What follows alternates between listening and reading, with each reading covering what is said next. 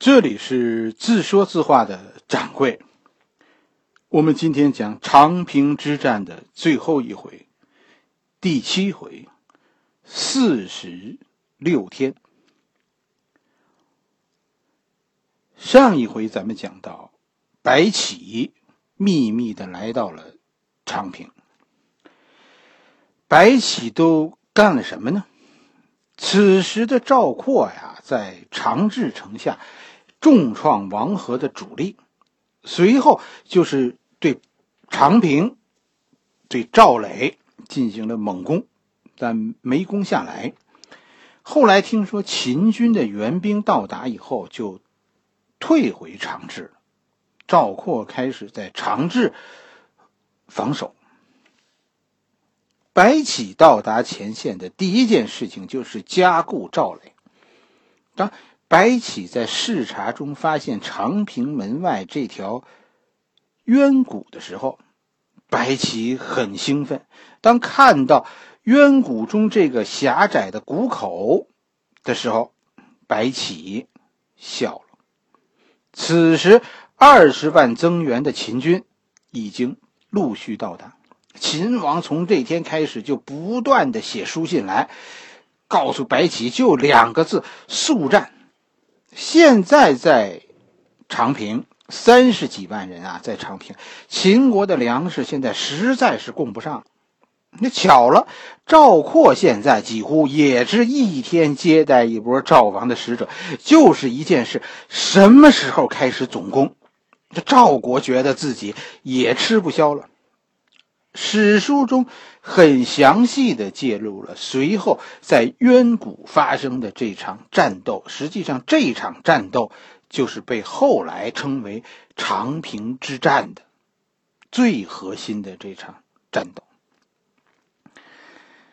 白起啊，精选了两万五千秦军，然后呢，这两万五千秦军就上山了。在战役之前。就翻山埋伏在峡谷渊谷这个窄口的两侧，只等着赵军进入渊谷，就掐断赵军的归途。这两万五千人是整个这场战役中最不可思议的部分。秦军这两万五千人表现出的战斗力之强，真的没办法形容。这是秦军精锐中的精锐。然后呢？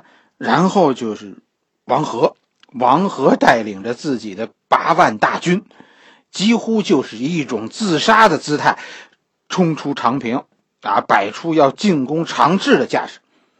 但王和的这个阵型非常奇怪，因为骑兵在最后。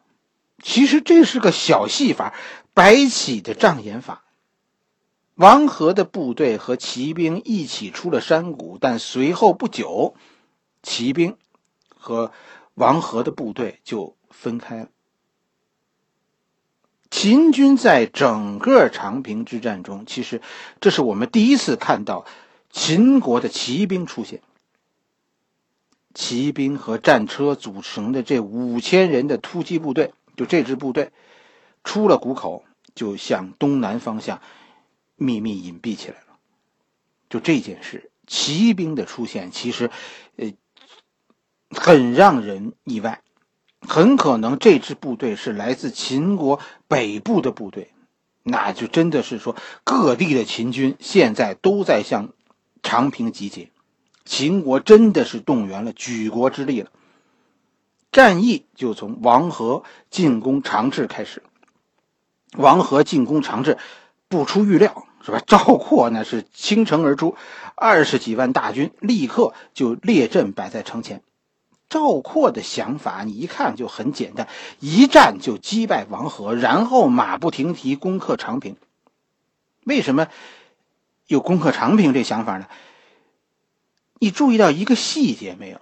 就特别有意思，赵军这次出城迎战是带了粮食的。在长治边上防御敌人的进攻，你说部队是带着辎重的，这只能说明赵军得到的命令就是：一旦突破王河的防线的进攻部队，不许回头，就往前冲，冲到哪儿？可能冲到黄河边。所以，赵军随军有十天的军粮。我跟你说，赵军真的不怂。赵括原本现在是在防御状态，这立刻就赵军就可以从防御状态转为进攻。就邯郸这支部队，这支赵军真的应该说训练有素。战役开始，赵括果然就打败了王和。面对秦军的方阵，赵军使出冲车，就军事博物馆里那个那个在展出那冲车，那就很大的一个手推车是吧？几十个人推着它往前冲，车最前面全是刀。赵军就推着冲车冲向秦军方阵，秦军于是这就陷入苦战。方阵一旦失去机动性，被冲车逼停，那方阵和方阵之间如果失去了配合，就失去了优势，立刻就遭到人数占优的赵军的围攻。秦军这下就惨了，被围住的方阵根本就撤不下来。战斗进行到傍晚，秦军就全线崩溃了。随后，赵军展开追击，秦军退入渊谷，向长平门方向拼命的逃跑。秦军不是诈败，是真败了，几万具尸体扔在了长池城外。赵括按照计划全军追击。这种撤退，赵军和秦军是纠缠在一起的，都在向。城门拼命的跑，只要守城的士兵打开城门，放自己的部队进城，赵军的前锋就跟着冲进城了。虽然赵军人数少，但此时士气不同啊！很多情况下都是进攻一方守在城门，随后呢，进攻方的士兵汹涌而入，城市被轻易攻克。赵军现在就是准备这么干的。白起放进了部队的主力，就关门了。把自己的相当一部分多的部队就关在了城外，结果赵军打败了王和，几乎全歼了王和的主力，却没能攻克长平门，就被挡在了以前的赵垒，现在经过白起加工以后就叫秦垒了。你看史书上，赵垒和秦垒实际是同一条城墙。赵括呢，没准备见好就收。赵括肯定不相信，说秦军现在还有什么出手的，说打到现在这个地步，这是秦军的诡计。赵赵括肯定不相信。赵括开始对秦垒发动猛攻，这场战斗猛攻秦垒的战斗持续了，持续到第二天。但当天黑了以后，白起的表演时间就到了。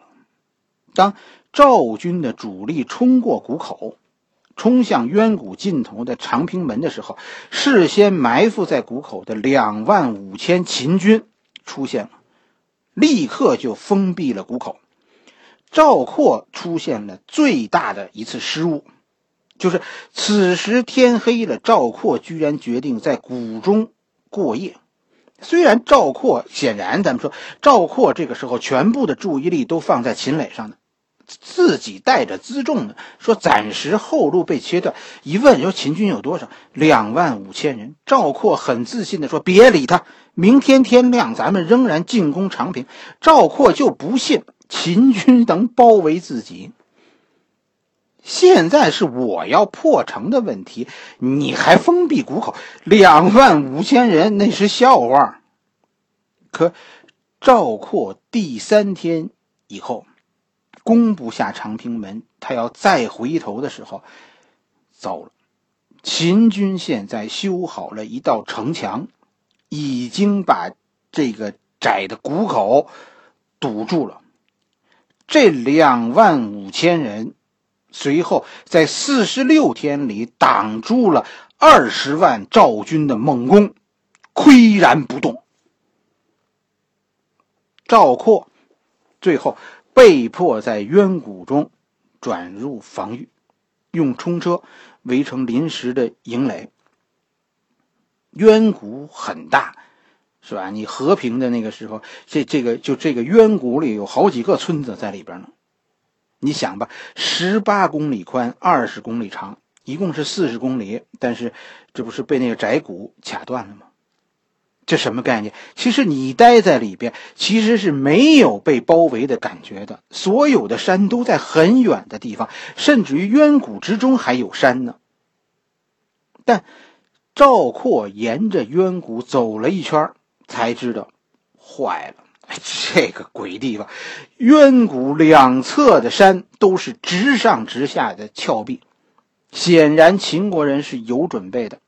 秦军一个多月的时间里，对这些峭壁都进行了加固，一些能爬上去的地方，秦军都修建了工事。实际上，三十几万赵军就被围在北京大概三环路那么大的一个范围内了。赵军虽多，爬不上去。说长治的守军现在为什么不增援呢？就在渊谷窄口这儿，咱们前后夹击，不就把包围打破了吗？恐怕呀，不是没有增援，而是冲不过去。史书上记载的这五千秦兵，你还记得吗？就是骑兵和战车。六千赵军，当年赵国骑兵横扫十五万大军的场面，现在在长治城外也上演了。只不过这回是秦国骑兵横扫赵国步兵。赵国现在留在长治的守军、骑兵都在渊谷里了，都去参加进攻了，都去追追敌人的败兵了。现在留在城里的全是步兵，根本就冲不破五千秦军在开阔地带的防守。赵军现在陷入绝境。白起这个时候给秦王写信报捷：“大王，您兑现诺言的时候到了。”秦王也真的就发动了总动员令，秦国一级战备，征调全征调全国十五岁到四十七岁的男子服徭役。秦王亲自带队，带领咸阳的驻军兵临晋阳，牵制晋阳守军，不让他们增援上党，同时不惜一切代价说服燕王兵临代郡，也是牵制代郡的赵军。使其无法抽兵增援。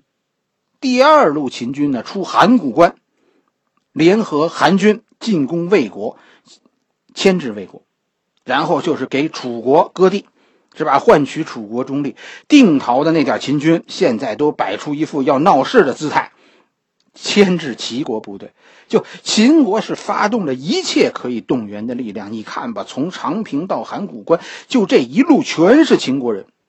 二十几万秦军又动员出二十几万秦军，拿得动长矛的，拿不动长矛的，从十五岁到四十七岁，这全上战场了。打不动的，你在城上摇摇旗子，站脚助威也是好的。长平最高潮的时候，就渊谷四周集结了四十万秦军，而给这四十万秦军运粮的秦国百姓，估计超过百万。赵国在得到赵括被围的消息以后呢，就乱了。赵王没有御驾亲征，是吧？赵国邯郸地区的预备队现在已经全派上去了。赵括带起的是赵国的总预备队了。赵国后来又调动了大概十几万人支援前线，但在战争的这个最后阶段，赵国明显的是落后了。秦国整体上战胜了赵国。秦国的体制现在战胜了，秦国能在很短的时间内动员，这是多少人？两百万人投入战争。可赵国呢，仅仅是十几万人，这就是国力的差距，这就是国家体制、战争体制的差距。我其实是觉得，赵国和秦国相比，就差在这最后一哆嗦上。最要紧的时候，赵国上不去了。没有什么战斗可以让我们大输特输的，白起压根儿就没准备和赵括死拼。赵军不是被秦军杀死的，是饿死的。从赵括进入渊谷，到最后秦军冲入渊谷，整整四十六天的围困。你想吧，你带了十天的粮食，现在四十六天断粮。你你也别想了，是吧？这件事太残酷了，想想都让人心里难受。史书上有关于白起坑杀四十万赵国降卒的说法，就说赵军最后投降了，结果投降的部队，嗯，被白起都给埋了。我想呢，说这个事儿呢是没这么多，因为赵军一共投入长平的士兵就是四十五万，之前廉颇已经损失了十万，而后呢还有十万人在长治防守呢，你就满打满算，赵括手里有二十几万人，你说坑杀四十万，这这个是很夸大的。坑杀呀，这是一个比较费劲的办法。此时的秦军呢，面临一个重大的问题，很现实的问题，就是粮食问题。秦军现在基本上也断粮了。长平之战结束以后，白起当时提出要继续进攻，遭到秦王的拒拒绝。原因很简单，大哥，你有力量往前冲，我没力量跟着你往前走了。运粮现在秦国已经不堪重负。秦军可能当时也没有隔夜粮，突然你说来了二十万赵军降卒，哪有饭给他们吃？坑杀是一个比较费劲的办法。你说埋二十万人，二十万饿的没力气作战的赵军，这得挖多大一个坑啊！而且考古到现在为止没有发现这个遗址，就是埋二十万人的大坑。后来在长平九几年的时候，就对这个地区曾经进行过地毯式的发掘，就嗯掩埋在这掩埋这场战役中的一个士兵尸体的坟墓呢，后来是找到的。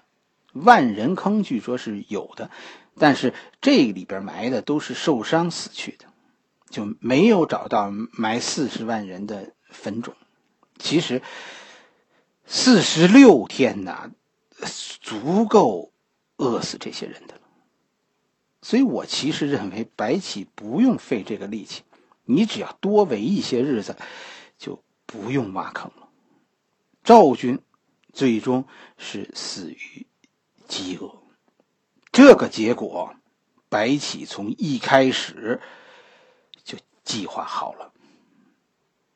史书上记载了这场战役双方的损失。秦军战死十五万人，赵军战死四十万。最后一场戏，白起把这场反反复复的长平的争夺，定格在秦军全歼赵军这一结局上。赵括失踪了，我们不知道在围困的这四十六天里。长平渊谷到底发生了什么？战后双方都不愿意讲。长平之战，秦国获得了有史以来最伟大的一次胜利，但秦国并没有因此对这场战役津津乐道。太惨烈了，没人愿意回忆。据说后来白起犯法。被秦王赐死的时候，白起最后回忆自己这一生，说的最后一句话就是：“我确实很冤，但那些赵族又找谁申冤呢？”对于战争的胜利者白起，长平之战也是挥之不去的心理阴影。赵括现在都估计他是。战死了，而且呢，九几年的那次考古发掘中呢，就在接近谷口的地方发掘出一具尸骨，这具尸骨上有好多的秦国箭头，他还佩戴着一把宝剑。虽然上面宝剑上面没写着赵括的名字，但据说啊，据专家们说，说这把宝剑的规格很高，应该是赵国的贵族剑。就有人据此推算呢，说这具尸骨。就是赵括。这个地方发现赵括尸骨的地方叫老背坡，当地人说呢，说这是古代人留下来的名字，就是老背坡这个这个当地的土语的意思呢，老背呢就是老兵背着的意思，就是老兵背到此处。在被围困最初的日子里，赵括曾经身先士卒，带领赵军一次又一次试图突围，一次又一次被敌人打退。每次进攻，赵括身上都会被秦军射中几箭。最后，赵括失血过多，被自己的卫兵背下战场，背到这儿的时候死去。很可能，我这么猜想，这就是赵括最终的归宿吧。赵括这个，你可能无数次拿他当丑角来讲述的人，那个纸上谈兵的小怪物，其实曾经距离胜利只差一个。白起，赵王其实很公正的评价了赵括。赵家并没有因为战败而受到株连，马服军这是赵家的封权，一直就延续着。只是赵括的后人后来在秦朝，就是说取消姓氏的区别以后，他们就不再用赵姓了，他们按爵位，他们姓马，马姓。大汉朝那个威风凛凛的伏波将军马援，据说就是赵括的后人。也许你兴致勃勃而来听听我讲故事，我希望你听完我的讲述，你能有所触动。战争是一个国家兴衰的必然道路，是一个国家存在的宿命。为此付出的将是无数的生命啊！胜利，它的正面是勋章，是无数的英雄；它的背面是一代人、两代人终生无法愈合的精神创伤。真的，胜利其实蛮沉重的。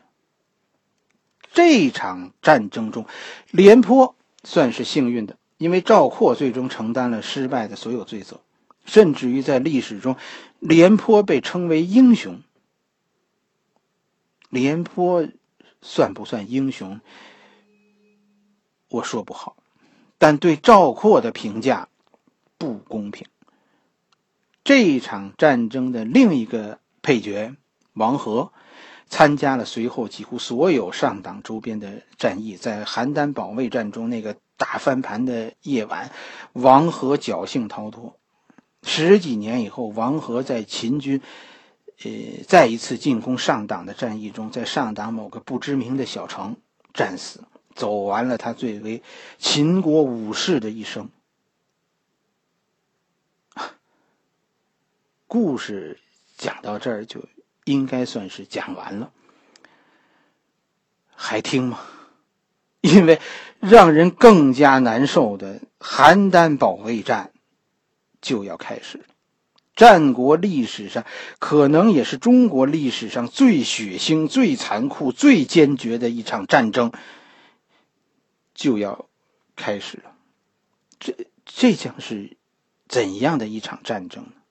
赵国为了书写“不屈”这两个字，不屈，邯郸城将在这一场战役中，一半的平民被饿死。赵国连宰相蔺相如都饿死在这场战役中。不可一世的在长平取得了辉煌胜利的秦国，在这一战中损失了全部主力，多数参战的军官，秦国军官都在这一战中阵亡，甚至最后出现了说有五万秦军被迫投降，以后加入赵军序列的事情。秦国最终。在邯郸之战中惨败，整个上党秦国得而复之，秦军被赶过黄河。因为这一战，秦王政才成为统一中国的。因为秦国的统一之路因此受挫，整整停滞了二十年。当然，这一战也是廉颇的辉煌。当然，还有白起的落寞。这里是自说自话的掌柜，长平之战到此结束。从明天开始，我们讲述邯郸保卫战。